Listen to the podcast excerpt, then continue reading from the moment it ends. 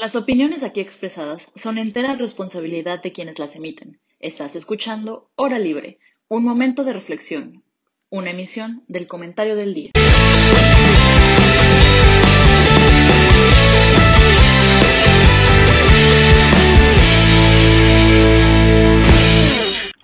Buenos días, eh, bienvenidos a este podcast Hora Libre. Eh, el tema de hoy está muy interesante pero pues antes de empezar a hablar de esto que nos compete, me gustaría pues saludarlas a ustedes eh, y saber cómo están. ¿Cómo estás, Ana Pau? Hola, José Miguel, súper bien, emocionada, estresada por los exámenes, yo creo que todos y todas, pero aquí andamos muy contentos, felices y emocionados. Qué bueno, qué bueno, sí, exámenes ya empezaron y y justo ahorita tengo un examen de econometría, pero bueno, aquí andamos. Ánimo, chicos. ¿Cómo estás? Hola, bien, gracias. Igual cansada por tantos exámenes y apenas vamos a la mitad, pero emocionada porque creo que el tema de hoy está súper interesante y es súper importante para el sistema mexicano, entonces lista para que platiquemos de esto. Pues justo ya una vez que nos presentamos, pues me gustaría empezar eh, diciendo que este tema lo propuso nuestra compañera Vero y es un, este, un tema pues que se ha estado escuchando últimamente sobre la prisión preventiva oficiosa. Y, pero ¿qué es? Eh, ¿De dónde viene? ¿Por qué hay tanto debate? Entonces, lo que vamos a hacer en este podcast es dividir esta práctica en tres secciones.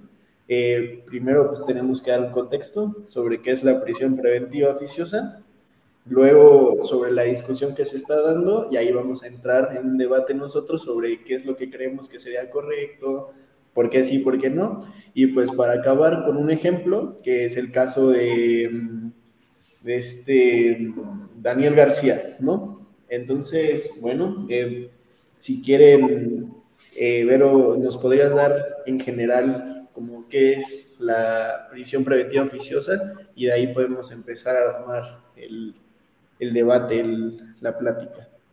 Sí, claro. Pues ahorita está como de moda, si podemos decir así, el tema de la prisión preventiva, porque se acaba de dar, justo como acaba de decir José Miguel, el caso de Daniel y me parece que es Daniel y Reyes contra el Estado mexicano en la Corte Internacional, eh, digo, Interamericana de Derechos Humanos sobre la prisión preventiva. En México hay dos figuras de prisión preventiva. Hay una que es oficiosa y una que es justificada. La justificada, pues básicamente para que la audiencia lo entienda de una manera muy sencilla, la justificada necesita de eh, la aprobación o el dictamen de un juez para ser aplicada y la oficiosa, el problema que tiene esta, o bueno, el problema que yo le veo es que es automática.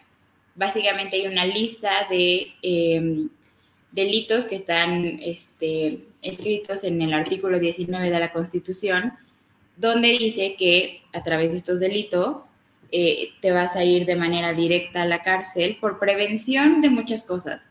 Puede ser para prevenir este, o cuidar a las víctimas del delito que se haya cometido, para cuidar a los testigos, este, pero... Eh, para evitar que te fugues del país. Para evitar que te fugues del país, pero la lista de, delitos se ha ampliado, de hecho Andrés Manuel eh, incluyó los delitos fiscales y me parece que el huachicoleo. El huachicoleo, sí. Justo. no, no, no. Entonces, es una gama muy amplia de delitos que te van a mandar a la cárcel de manera directa y tu proceso va a ser dentro de la cárcel. Obviamente el problema con esto es que hay muchos, muchas, muchas personas este, encarceladas por esperando una sentencia. Entonces, precisamente este caso de la Corte Interamericana de Derechos Humanos es presentado porque estas dos personas pasaron 17 años en la cárcel sin una sentencia. Entonces, eh, pues ese es el debate principal, ¿no? Hasta dónde se respeta eh, esta, este principio de que eres libre hasta que se demuestre lo contrario. Está. No, adelante, Napo. A mí me gustaría añadir, este, también para entrar en el debate, porque la prisión preventiva está, la prisión preventiva está prevista en la Constitución. ¿Qué es la Constitución? Para audiencia que mm, puede no saber o le queda muy, muy difuso qué es la Constitución. La Constitución es la norma suprema, en pocas palabras, en este país. El doctor Tenorio diría que es la limitación del poder. Todos llevamos esa gran clase con ese gran doctor. Y básicamente la Constitución es cómo se dicta el Estado y cómo se tiene que manejar, ¿no? Entonces, en primer lugar, llama la atención que la, la prisión preventiva eh, oficiosa esté dentro de la Constitución, siendo la Constitución algo que no es un código penal. Pero bueno, eso es otra cosa. Sin embargo, el tema de la prisión preventiva oficiosa y por qué se está dando el auge aquí en México es por dos cosas. Uno, porque la Corte Interamericana de Derechos Humanos, que es un tribunal regional en América Latina, está discutiendo el caso que nos comentaba eh, Vero respecto a Reyes y Daniel, que llevan 17 años sin, bueno, llevaron 17 años sin sentencia, y en México, porque se están retomando este, una acción de institucionalidad en 2019, una acumulada de esa eh, de esa acción de inconstitucionalidad y un amparo de revisión que se puso en 2021. ¿Por qué la Suprema Corte tiene que ver esto? Y creo que es importante partir desde estos básicos, ya entendiendo que el tema a discutir es la prisión preventiva oficiosa. La Suprema Corte de Justicia eh, tiene la obligación y facultad constitucional de em, decidir e interpretar las normas generales, las leyes y la Constitución. Y hay dos formas de hacerlo. Una a través, bueno, hay más formas, hay como cinco formas de hacerlo, pero la principal es la diferencia entre, eh, controversia constitucional y acción de inconstitucionalidad. La controversia básicamente es entre órganos del gobierno y la acción de, inconstitucionalidad se da cuando se impugnan normas y en este caso la constitución, ¿no? Entonces, lo que vamos a hablar y lo que vamos a platicar hoy es sobre esa acción de inconstitucionalidad, el papel que va a tomar la Corte Interamericana en dado de que hoy la votación eh, proceda para rechazar, eh, derogar los artículos 18 y 19 constitucionales. Y ya, ese es como el contexto PLIX que agregaría la intervención de Berito. Y bueno, nada más para agregar, porque siento que de alguna forma el tema está un poco complicado. O sea, tal vez nosotros lo entendemos un poco más eh, sencillo porque pues, tenemos materias relacionadas, pero para toda la audiencia que no tiene como tal una formación en gobierno o economía, puede resultar un poco contraintuitivo el entender como qué está pasando, ¿no? Entonces, como dice Vero, o sea, si yo hago algo dentro de la lista que agregó AMLO dos cosas de fraude financiero y guachicoleo y que también se le agrega, a ver, aquí lo tengo. Feminicidios, homicidios dolosos. Contra menores, feminicidio, delincuencia organizada, secuestro, robo de casa habitación y las dos que se agregaron también. O sea, si yo hago algo de eso o me acusan de que lo hice y esta figura de la prisión preventiva eh, saca la carta, yo inmediatamente me voy a la cárcel sin juicio previo, sin presunción de inocencia.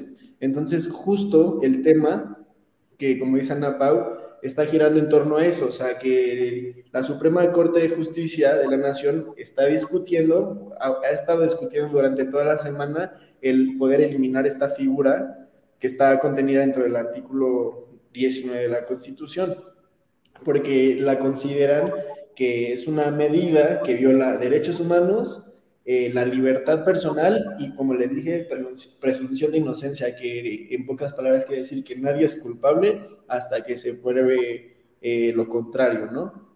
Entonces, justo eh, durante este tema, pues nos, nos dicen y nos explican que más que más que justicia, o sea, más que sea una figura que, que busca justicia, es una, una, figura que es preventiva, no es justicia, o sea, justo por eso es eh, cautelar, pues, o sea, se prepara en caso de, pero estamos viendo que en México esta figura se ha usado mal. sí, han abusado muchísimo. Y justo con el caso que salió a la luz, pero ¿cuántos más? O sea, vamos a la cárcel y vamos a ver que hay un buen de personas encerradas, los policías tienen cuotas de encerrar gente. Eh, entonces, como De hecho, la cifra, para dar el dato duro, la cifra del INEGI es 4 de cada 10 personas privadas de su libertad no tienen sentencia. Está muy fuerte eso. Y, y, más si sabemos que a cualquiera de nosotros nos puede tocar, ya sea por venganza política, por coincidencia. Entonces, como tal, está extraño que una figura que intenta hacer justicia y velar para que no pasen estas cosas, que son nuestros derechos humanos, al mismo tiempo como que simultáneamente los viola. Es como un tipo de paradoja, ¿no? Entonces, como que podemos entender por dónde va la discusión y en qué casos sí se puede usar y en qué casos no. Lo que yo he entendido es que no quieren eliminarla, o sea, de hecho, eh, los este, expertos, o sea, sí dicen como que es una figura que no está bien implementada, pero que no se puede quitar completamente de la Constitución. Y de hecho el presidente ya se ha pronunciado. Es que justamente es un problema de competencias lo que se está dando. O sea, la Suprema Corte puede interpretar la ley, o sea, y la ley me refiero a toda la ley, o sea, tratados, no interpreta tratados internacionales, pero puede desratificar, digamos así, tratados internacionales que ya el Poder Legislativo dijo, jalo. Bueno, para ser más concretos, la, el Senado de la República, ¿no? Y en este sentido, la Suprema Corte de Justicia eh, se le ha dado históricamente facultades para decir, ok, se cancela las acciones que está tomando el Poder Ejecutivo, se cancelan las acciones que está tomando el Poder Legislativo. Y aquí el tema es, bueno, se puede cancelar entonces decisiones que decide el poder constituyente. O sea, y poder constituyente es el poder que pues crea la constitución, ¿no? Y porque también es un tema muy sonado y creo que es importante hacer este, este paréntesis, y es el tema de derechos humanos. Se hizo una reforma en México donde los tratados internacionales en materia de derechos humanos están como a la par de importancia que la Constitución. Entonces, básicamente se juzga con perspectiva de derechos humanos y si hay a lo mejor una norma o un tratado que vele mejor por los derechos humanos de las personas, entonces se va a optar por ese tratado sobre la Constitución mexicana. Y en este sentido, eh, pues viene todo el meollo de, a ver, entonces aquí ya estamos eh, viendo una acción de inconstitucionalidad entre lo que dictan los tratados internacionales de derechos humanos y la propia Constitución. Entonces, creo que ese pequeño paréntesis era importante resaltarlo porque por eso es tan sonado, bueno, también por eso es tan, tan sonado y tan importante. Y ya hablaremos después sobre el papel de la Corte Interamericana, pero... Sí, es un tema muy interesante que podemos tocar. Pero bueno, o sea, ya como que está agarrando sentido, entonces, ¿por qué no mejor contamos? Bueno, ya, ya explicaste más o menos lo que pasó en el caso, entonces no creo que sea como tan necesario que profundicemos en como tal eh, pues el caso, sino como más bien empatizar y darnos cuenta qué, qué es lo que está pasando. Entonces, ¿por qué no empezamos ya la discusión sobre esta figura?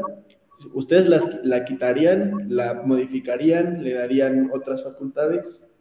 Eh, ¿Qué creen que es lo más correcto hacer, tomando en cuenta que sí vivimos en un país donde todos estos actos sí se dan? si se da el feminicidio, si se da el robo a habitación, si se dan las violaciones. Entonces, bueno, o sea, también se entiende de por un lado por qué lo quieren proteger, ¿verdad? Pero, pues al mismo tiempo tenemos un país donde no se, no se ocupa bien. Entonces estamos como así. ¿Qué harían ustedes? Pero cuéntanos.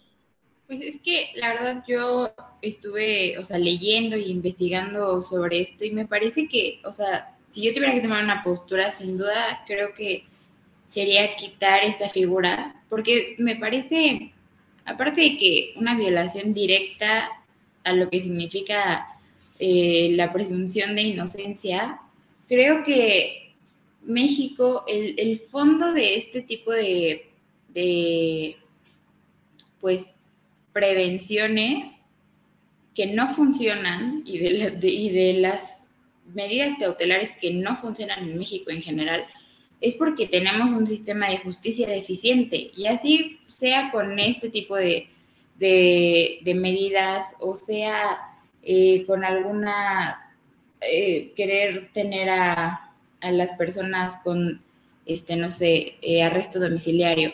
Me parece que todo esto no va a funcionar si el sistema de justicia en México sigue siendo tan deficiente. O sea, ¿cómo vamos a poder tener la certeza de que vas a tener un proceso de, de un proceso de enjuiciamiento justo si, si vas a pasar 17 años en la cárcel esperando a que te den a que te den una sentencia para que al final muy probablemente pueda suceder que digan, ay, bueno, sí, eras inocente, una disculpa, y, claramente esos 17 años, o sea, lo que implican, precisamente hace rato estaba leyendo lo que significó para estas dos personas que están presentando eh, su caso en la Corte Interamericana, es que decían, eh, yo, uno de ellos tuvo que dejar sola a su esposa con ocho hijos, su esposa tiene tres empleos para poder, eh, pues, alimentar y mantener a sus hijos. Eh, la otra, el otro señor se hizo abogado en la cárcel para poder defenderse por sí solo y poder llevar su, su juicio hasta este a esta a estos eh, tribunales internacionales. Entonces, creo que lo que decía Ana Pau también hace rato, cuatro de cada diez personas están en la cárcel esperando a que les den una sentencia.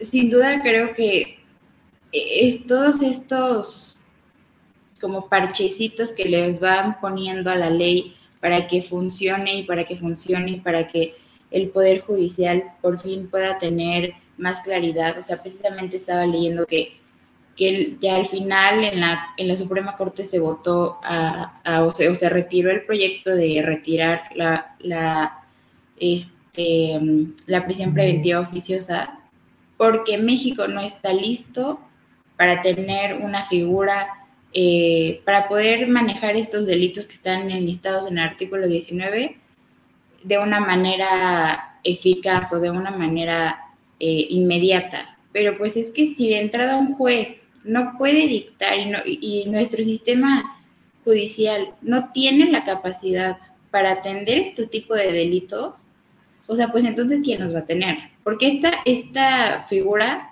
no hace la diferencia, todo lo contrario, está manteniendo gente en la cárcel por mucho tiempo que al final resultan ser inocentes o que al final, o sea, estaba leyendo testimonios también de, de familiares que han tenido personas en la cárcel sin un juicio, muchos de ellos se mueren en la cárcel esperando su sentencia. O sea, creo que eso es la cosa más inhumana que puede suceder dentro de las cárceles y dentro del sistema judicial en general, o sea, la lista que está em, en el artículo 19 es tan arbitraria, si se puede decir, porque dice homicidios.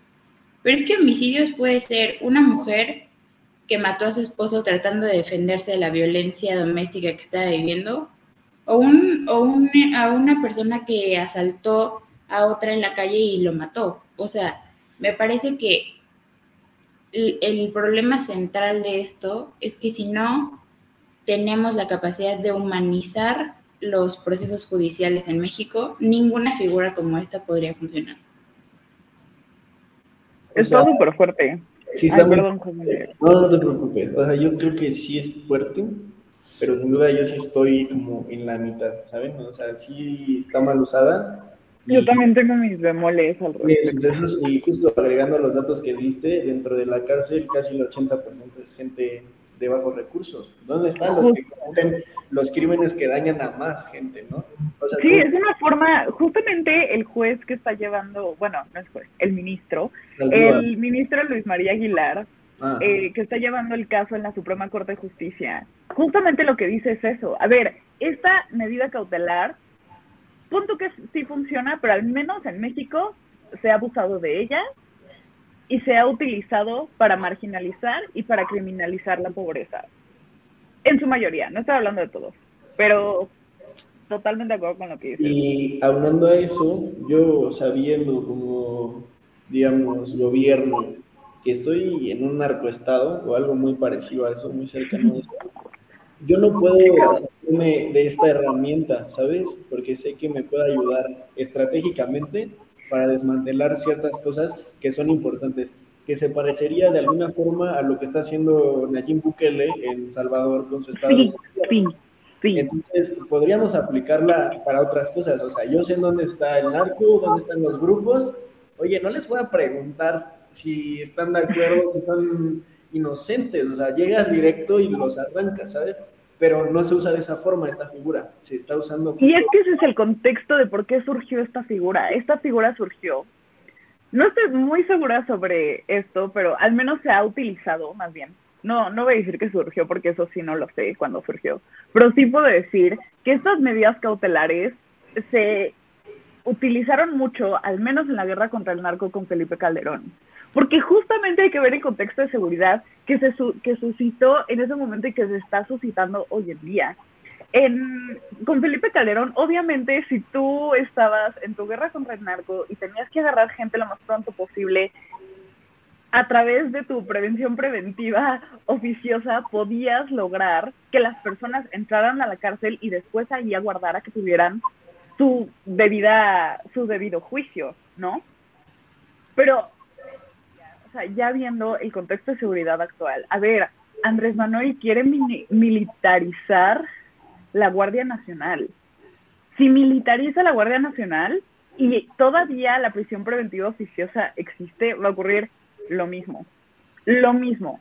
Entonces, creo que el tema de la Guardia el perdón, el tema de la prisión preventiva oficiosa es sin duda una figura que se ha abusado. Es también eh, algo que atenta contra el principio de, ay, ya lo habíamos mencionado, el principio de, ah, ayúdenme. De presunción de inocencia. De presunción de inocencia, muchas gracias. Sin embargo, aquí les van mis bemoles. Soy una persona que de verdad, que cree en que se tiene que juzgar con perspectiva de género. ¿Esto qué quiere decir? La perspectiva de género, bueno, cuando se juzga con perspectiva de género, es eh, para identificar factores estructurales que generan desventajas políticas, económicas, sociales y estructurales. Y en ese sentido, yo creo que el tema de feminicidio es mi bemol y mi paréntesis. Y esto es solo opinión mía, porque estoy totalmente de acuerdo en que sí hay una violación al principio de presunción de inocencia. Sin embargo, también el que haya prisión preventiva oficiosa para potenciales feminicidas es una forma de juzgar con perspectiva de género. Justo, o sea, es que es eso, o sea, no es quitarla, sino decir, ok, yo puedo agarrarte, pero no te voy a dejar 20 años, ¿sabes? O sea, estableces que debe haber un lapso para que dentro de esa prisión preventiva oficiosa tengas que presentar las pruebas, un, un lapso entendible, ¿no? O sea, no 20 años sin posibilidad de juicio, sin posibilidad de defenderse, pues ahí sí no tiene sentido absoluto, ¿no? Y nos sentimos sobre todo como amenazados. Yo, yo creo que sí va más como el regular, el, porque sí sirve esta figura, si la analizamos, nos puede servir si la usamos bien, sobre todo en temas de inseguridad, de violencia. Pero bueno, o sea, ¿quién tiene el poder para decir, eh, pues, agárralo. Pero es que, o sea, pero ¿sabes lo que sí funciona? Lo que funciona es la prisión preventiva. Y hay otra figura que ya mencionaba Vero, la prisión preventiva justificada.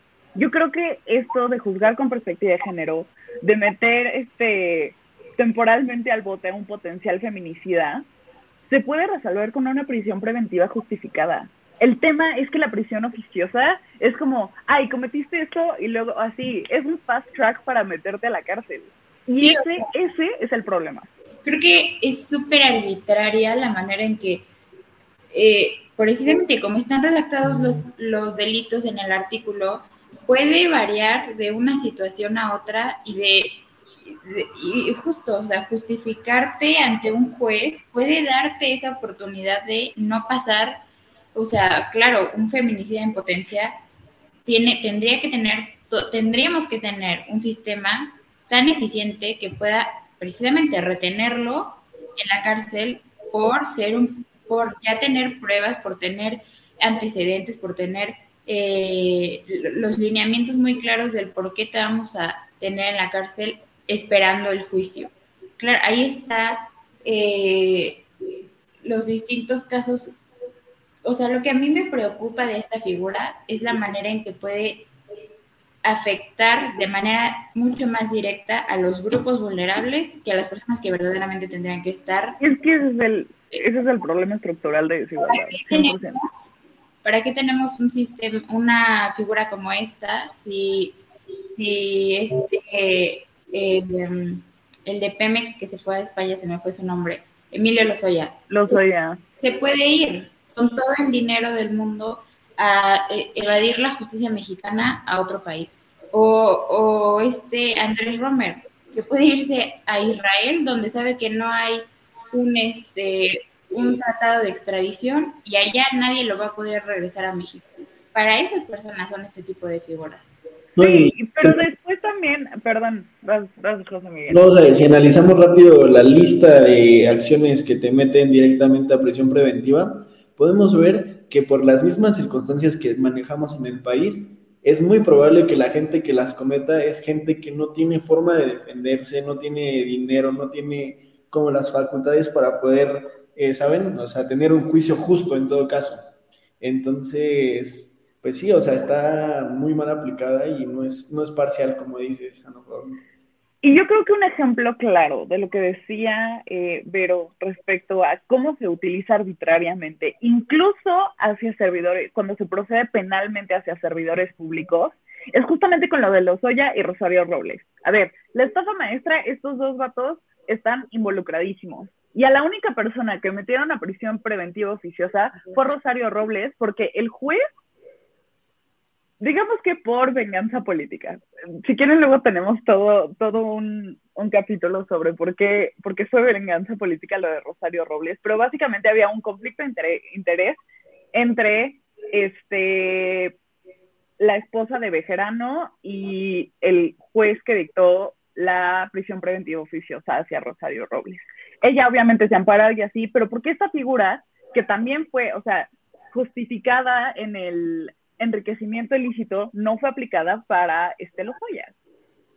Y ahí no solo son temas de género, son temas de violencia política y es una forma súper clara de cómo hay arbitrariedad en la utilización de esto, o sea, de esta medida cautelar más allá de una, o sea, de una diferencia de desigualdad socioeconómica, en la cual yo estoy totalmente de acuerdo, porque también con tal de presentar que ya agarraron al malo de un homicidio en un municipio X del mundo, bueno, no del mundo de México, este, se agarran al primero que ven y ya, con eso lo meten a la cárcel y ya tienen a, al imputado, ¿no? Sí, no, efectivamente, tema aquí polémico, pero pues bueno, ahorita continuamos con otros temas relacionados a esto después del corte. Bienvenidos de regreso.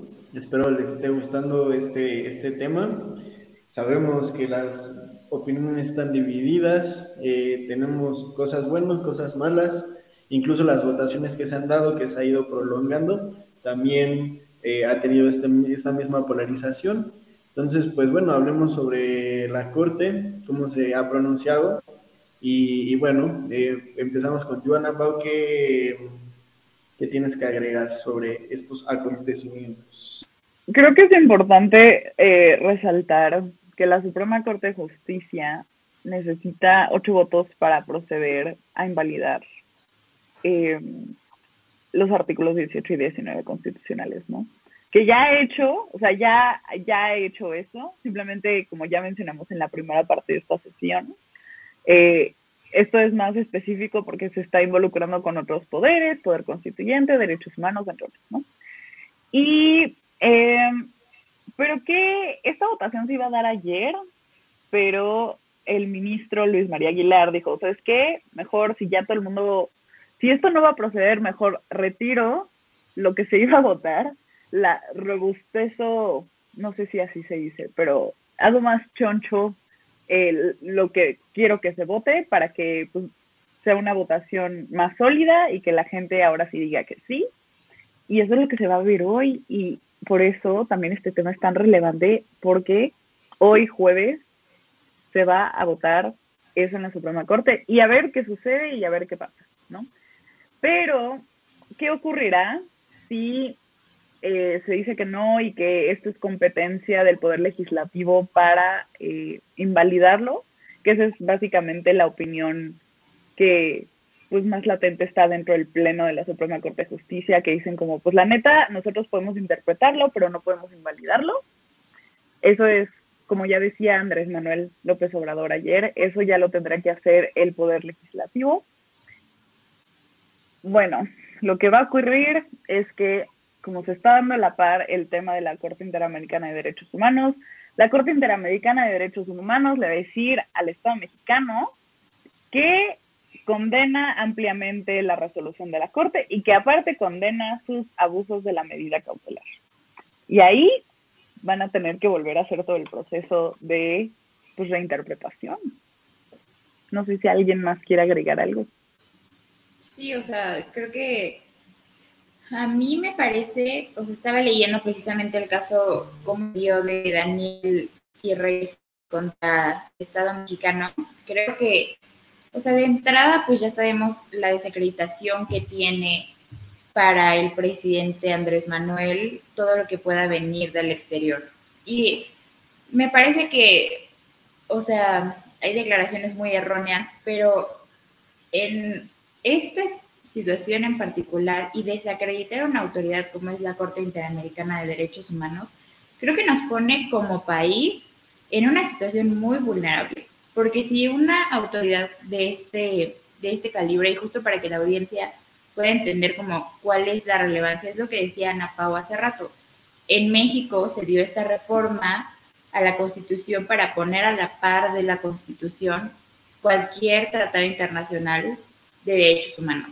Entonces, básicamente es desacreditar una segunda parte de nuestra ley suprema y, desacreditar la seguridad que podemos tener como ciudadanos que si el Estado viola alguno de, nuestros derechos, va a haber una autoridad que también nos pueda eh, ayudar y nos pueda asesorar y dar un veredicto sobre nuestra situación.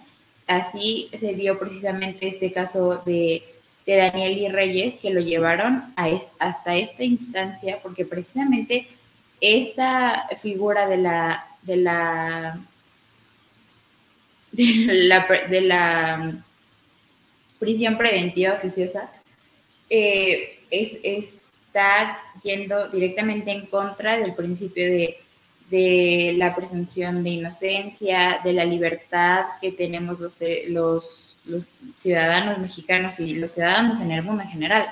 Entonces, creo que eh, sin duda lo que sucedería ahorita que dijo Ana Pau, si, si la Suprema Corte de Justicia termina por eh, desechar esta oportunidad para, para modificar cómo está, eh, no modificar, porque lo que decíamos, eso es, una, eso es una competencia del Poder Legislativo, pero de poder dar una sentencia de lo que significa tener esta figura en nuestro sistema eh, judicial, creo que si pasa, si es que llega a pasar al Poder Legislativo, temo muchísimo que se quede ahí estancado.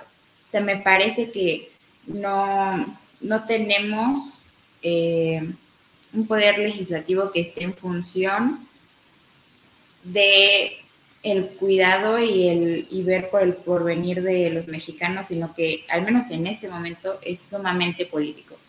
A, mí me gustaría agregar dos cosas. Eh, primero, eh, yo no creo que el hablar de quitar o dejar eh, significa que directamente se van a dejar de cometer crímenes y atrocidades e injusticias y que el sistema va a mejorar. Estamos hablando de una figura y creo que eso nos pasa todo el tiempo en las elecciones, cuando se proponen propuestas, no solo es una cosa lo que va a cambiar al país. Entonces, estamos hablando de que se centra el tema en que si sí sirve o no, cuando el problema es que eso pasa y eso es de estructura. Entonces también deberíamos de hablar sobre cómo evitar que tengamos que aplicar esta, esta, esta medida, ¿no? O sea, bueno, a mí me hace mucho sentido. Y por otro lado, lo que comentan de, de la Corte Interamericana de Derechos Humanos, se me hace muy interesante porque, a ver, está el sistema interamericano, ¿no? Que es de los países americanos, bueno, o sea, de la Organización de Estados Americanos, a los que pertenece México. Eh, los tratados internacionales funcionan porque nosotros como país nos sometemos en esos tratados, ¿sabes? O sea, decimos, ok, eh, sí, acepto lo que tú dices y me voy a adaptar. Pero tenemos que hablar que ni la Corte ni la Comisión Interamericana de Derechos Humanos tienen como tal un poder coercitivo. ¿A qué me refiero? Que ellos no pueden obligar a ningún país a hacer algo que no quieren. Sí, se sometieron a los tratados, pero no tienen como tal tanto poder. De un lado está la Corte, que no puedes tú como ciudadano ir con ellos y decirle, oye, me, me están agrediendo. Ellos no tienen eso, es de Estado a Estado o de una organización a la Corte. Y por otro lado, la Comisión tiene mecanismos para proteger y emitir recomendaciones, recomendaciones, no imposiciones. Eh, lo único que hacen es emitir recomendaciones. Entonces, dentro de lo que ellos pueden hacer, hay dos mecanismos que son directos, que es el sistema de peticiones y casos en la comisión y las medidas cautelares. Estas medidas cautelares se dan cuando, no sé, tú, Ana Pau, o tú, Vero, temen por su vida y piden protección por parte de la comisión. Es muy parecido a la figura del amparo, pero los otros temas, como se pronuncian y que lo hemos visto en El Salvador y en muchas partes del mundo, cuando se pronuncia la ONU, cuando se pronuncia la Corte Interamericana, lo que hacen es emitir información, tipo a través de informes temáticos de un cierto tema, migración, pobreza, desigualdad, eh, eh, tal comunicados de prensa o pueden eh, celebrar audiencias y reuniones. Y también pueden llevar y mandar gente a que vaya, vaya a los países a ver y evaluar, que se le dice visitas en loco. Pero no tienen policía, no tienen fuerza, no tienen nada más que llevar a la corte al país que está violando el acuerdo. Pero como tal, lo que yo estoy viendo es que no solo nos falta mejorar el país, sino a las instituciones que velan por los derechos humanos, porque la Comisión Interamericana de Derechos Humanos está muy cool, pero no tiene poder, no tiene fuerza. Es que yo estoy en desacuerdo. O sea, a ver, a ver, a ver. No, o sea, no hay una coerción policíaca y no hay forma de meter al Estado mexicano a la cárcel si no cumple con las sentencias que la Corte Interamericana de Derechos Humanos hace. Sin embargo, algo importante de los organismos internacionales, y en este caso del organismo, más bien de la figura de la Corte Interamericana de Derechos Humanos, es que una presión, o sea, y presión como, como cuando tus amigos te hacen tomar cuando tú no quieres y tú tomas al respecto no sé cómo, cómo mencionar. Eso está mal, pero eso es un ejemplo burdo de lo que hace la corte. Te obliga a hacer cosas que no quieres hacer como Estado mexicano porque no te, o sea, porque el que tú digas, bueno, voy a, voy a cambiar las leyes de mi país porque efectivamente están violando los derechos humanos, es algo que el Estado mexicano no quiere hacer. Sin embargo, si, tiene, si hay presión internacional, y en este caso presión de un eh, tribunal internacional de derechos humanos, porque aparte no es como el tribunal de la fiscalización internacional o algo así, no, es un tribunal de derechos humanos. Este, evidentemente el Estado mexicano se va a sentir presionado y obligado a acatar las medidas que la Corte Interamericana de Derechos Humanos le ha dado. Ha habido dos sentencias muy famosas que la Corte Interamericana de Derechos Humanos ha resuelto y que el Estado mexicano las ha acatado. Una hacia un eh, candidato a la presidencia que era secretario de Relaciones Exteriores, que no lo dejaban postularse a la candidatura y al final él dijo, no, a ver, Corte Interamericana, di qué onda y por fin lo dejaron, no recuerdo bien su nombre. Y la segunda, que es la más famosa, es sobre el campo algodonero. El campo algodonero fue cuando, este, es un caso que resolvió la Corte Interamericana de Derechos Humanos, eh, para establecer que cualquier eh, actos de violencia sexual por parte de la policía de cualquier estado hacia su ciudadanía es considerado tortura. Eh, ¿Qué ocurrió? Un pequeño, un pequeño contexto fue que la policía que estaba pues en Chihuahua se encontró a dos chavas, las violó y aparte las asesinó. Eh, al final sus cuerpos fueron encontrados y aquí no fue un civil, fue la policía del estado quien las mató. Ese caso llegó a la, a la Suprema Corte, perdón, a la Corte Interamericana de Derechos Humanos. Esta corte dijo, esto es tortura y el Estado mexicano tiene que resolverlo. El Estado mexicano contestó y les dijo, oigan, fíjalo a modificar las leyes pertinentes, solo denme tiempo. Y al final eh, se, se reformaron eh, la Ley General de Acceso a las Mujeres a una Vida de Violencia y entre otras, a pesar de que también le dio un marco jurídico al Estado mexicano para que lo resolviera. Entonces, propiamente, la Corte Interamericana no tiene ningún poder coercitivo de fuerza como tal, pero sí ha habido eh, con sentencias pasadas que el Estado, o sea, este patrón de que el Estado mexicano sí las acapa. Entonces, se esperaría que si la Corte Interamericana dice, eh, le dice al Estado mexicano que le está echando a perder, por no decir otra palabra, el Estado mexicano evidentemente va a acatar lo que diga la Corte Interamericana de Derechos Humanos. O sea, sí. Ah, adelante, dale, dale. Pero, o sea, agregando, precisamente veíamos en alguna clase de, Derecho Internacional que, claro, o sea, la, la, Corte Interamericana de Derechos Humanos no tiene medidas coercitivas, pero al ser México un país que está abierto a la interacción con la sociedad internacional como tal, las, las recomendaciones que emite eh, estas figuras son sumamente importantes para el marco que tiene México legal. O sea, precisamente como decía Pau, este caso dio el precedente de, de modificar las leyes para tener este, seguridad para estas mujeres que habían sido, bueno, para tener justicia para estas mujeres que habían sido violentadas por parte de la policía del Estado. Y ahora con este caso creo que podíamos haber llegado a otro evento histórico de retirar una figura que pudiera, o como justo como estamos llevando el debate, tal vez no retirar, pero sí modificar la manera en que se está interpretando esta figura. Me parece que una vez más se politizó tanto el caso, va a terminar por desecharse o va a terminar por dejar de modificar una figura que hubiera sido muy importante para, para el sistema judicial mexicano.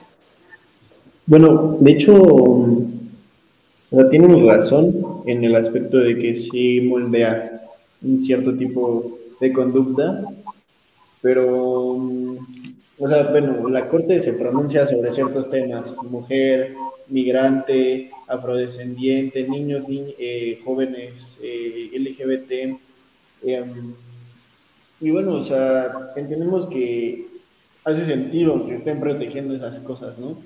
Pero como tal, los casos que ellos atienden son muy pocos del todo lo que pasa, son demasiadamente pocos. Hay instancias para tú poder llegar y apelar con ellos. Yo como ciudadano no puedo ir a quejarme de que alguien más me hizo algo, sino solo es en contra de una entidad. ¿Y a, qué voy con todo esto? De que, sí, o sea, estos, estos mecanismos que se tienen permiten dar una exposición pública, ¿no? Pero les pongo otra vez el caso de El Salvador. A Nayib Bukele le valió, le valió tres kilos y sigue haciendo su estado de excepción y lo ha dicho, yo tengo la facultad de decidir. Tú no tienes por qué decirme qué hacer. ¿Sabes? Sí, estoy en la organización, pero no importa porque es un tema de seguridad nacional, que es lo mismo que está diciendo AMLO. Y si lo ven bien, si lo ven bien, o sea, si la Corte Interamericana se pronunciara como lo que, si lo que está pasando en México es terrorismo, ahí sí hay eh, consecuencias. Tal vez no es coercitivo, pero si ya alguien se pronunció de que hay terrorismo en México, que sí hay terrorismo dentro de las definiciones en nuestra realidad, cualquier país puede intervenir ayudarnos y bueno, o sea, ya son temas de soberanía. Cualquier país te refieres a Estados Unidos. Yo digo. Yo creo que ese es el problema y por eso no se ha determinado. Yo digo que estaría bien, porque es como. No, yo digo que no. es un problema que compartimos los dos, que ellos consumen todo lo que pasa, ellos dan armas, es problema de ellos también y también deberían de ayudar. La soberanía es una cosa, la seguridad es otra. Y bueno, o sea, justo yo siento que son temas tan ligados los unos con otros que no podemos tomar una decisión definitiva. Entonces, yo digo que la mejor opción es, como ustedes dicen, estar en medio, no quitarla, no dejarla como está, modificarla y ir matizando, ir perfeccionando a la figura para que en vez de que sea perjudicial, ayude en esos casos de seguridad nacional como se está usando, ¿no? Creo que, o sea, el caso de El Salvador y Bukele es muy ilustrador respecto a la, estas arbitrariedades que el Estado puede ejercer para empezar a meter a la cárcel a lo baboso a la gente, sobre todo a la gente de, de bajos recursos básicamente. Sin embargo, creo que es muy diferente el tema de legitimación. Es muy diferente que la Corte Interamericana le diga al Estado mexicano que está abusando de esta figura y que la ciudadanía le exija al Estado mexicano que verdaderamente cambie esa figura, a que como en El Salvador, que la gente realmente cree que las medidas extremistas de Bukele están sirviendo. Entonces, aquí en México la ciudadanía le exige al Estado que las cambie y en El Salvador le da la razón al presidente para no cambiarlas porque legitiman sus acciones en contra de los totalmente en contra de los derechos humanos. Entonces, creo que el tema de legitimación sí es algo dentro de la ecuación que es muy diferente y que hay que considerar. Sin embargo, estoy totalmente de acuerdo en que es muy ilustrador sobre cómo el Estado puede leviatanizarse al respecto. Tu micrófono, tu micrófono, chico. Que para allá vamos con el tema de la Guardia Nacional y, y, se pone interesante y yo creo que mencionaste el tema con el que me gustaría que empezáramos a dar nuestras conclusiones. ¿Cómo le hacemos como ciudadanos para participar de estos temas? Para pedir, no solo pedir, reclamar lo que es nuestro para poder realmente estar ahí en la mesa de debate y aunque yo no esté en la corte y tenga el último voto, ¿cómo puedo hacer yo para que mejoren esas circunstancias? Estamos hablando que no solo es la figura, sino es todo el sistema que está podrido. Pero, ¿tú qué crees o cuál es tu llamado a la gente, a los, a los que están escuchándonos, que deberían de hacer o deberíamos como equipo, pues? Yo creo que, o sea, lo que más le pediría a la audiencia y lo que siento que es nuestra responsabilidad como ciudadanos es poner atención en lo que está pasando alrededor. Yo sé que a veces es súper difícil y es, a veces es abrumador, o sea, tener que darte cuenta de la realidad en la que vivimos como mexicanos, pero me parece que eh, hay mucho sesgo de información, hay mucha polarización, hay mucho, eh, sí, hay mucha... Eh, debate, pero en un sentido no productivo, sino en querer imponer una razón. Y creo que como sociedad lo que necesitamos es poner atención a estos casos y darles visibilidad y ser partícipes de, como dice, como dice José Miguel, a lo mejor no, no, no somos abogados y, y no tenemos los términos y las conclusiones específicas con las que deberíamos llegar, pero me parece que sí estar informados y sí eh, tener conciencia de lo que pasa a nuestro alrededor va a ser el cambio completamente diferente a, al menos poner un alto a que se perpetúe un sistema que está basado en injusticias y está basado en sesgos y está basado en, en pues en impunidad básicamente, porque es lo que decíamos, la figura de la prisión preventiva oficiosa no es que esté mal, claro que en teoría está muy bien y tiene toda la lógica del mundo. El problema es que tenemos un, em, un sistema judicial, el problema de fondo es eh, un sistema judicial deficiente que no puede hacer frente ni a este tipo de figuras ni a alguna otra. O sea, me parece que tiene que ser una reforma completamente interna de lo que significa y la responsabilidad que es que tiene un juez para, para sacar estos, estos temas adelante. Muy bien, me gusta, me gusta mucho. De hecho, quiero proponer una forma en la que podamos resumir como las ideas más padres y pasarlas para que pues, si hace algún efecto, pues la gente lo escuche. Pero bueno, Ana Pau, ¿qué es lo que tú piensas? Ahorita mi perrita anda ladrando, pero espero decir mi conclusión rápido para que no se escuchen sus ladridos. Pero yo creo que mi conclusión principal sobre lo que estamos hablando es que la justicia en México se da y se resuelve por injusticias que suceden. O sea, la acción de inconstitucionalidad que se está proponiendo en la Suprema Corte de Justicia, parece que me trabé, ¿me escuchan?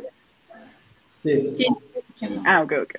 Que este se debe a que hubo una un ciudadano o una ciudadana que dijo que eso era inconstitucional, que una norma se estaba contraponiendo con los principios de derechos humanos que están en la Constitución. Entonces, yo creo que eso es lo más maravilloso. Más bien, creo que es una paradoja muy maravillosa, pero también muy triste, en que la justicia en México se construye a partir de injusticias que se dan, aún teniendo una ley que supuestamente prevé esas injusticias, ¿no? Entonces, creo que como ciudadanía es importante por más burocrático que sea el proceso de pedir justicia, creo que es importante que no nos, no dejemos de pedirla, exigirla, este, ya sea a través de activismo, pero también a través de que si ustedes, eh, no sé, se encuentran con un policía que les quiera pedir mordida en lugar de multa, realmente procedan a hacer una denuncia. O sea, yo creo que desde ahí empieza eh, la educación cívica de la denuncia y la importancia de denunciar, ¿no? Incluso dentro de su trabajo, dentro de su escuela, o sea, si ven algo, denuncien y yo creo que a partir de ahí se puede construir pues una, una ciudadanía que realmente crea en, en la justicia, eh, a pesar de que el Estado de Derecho pueda no ser tan favorable. Que eso ya será otro tema, pero esas son mis conclusiones.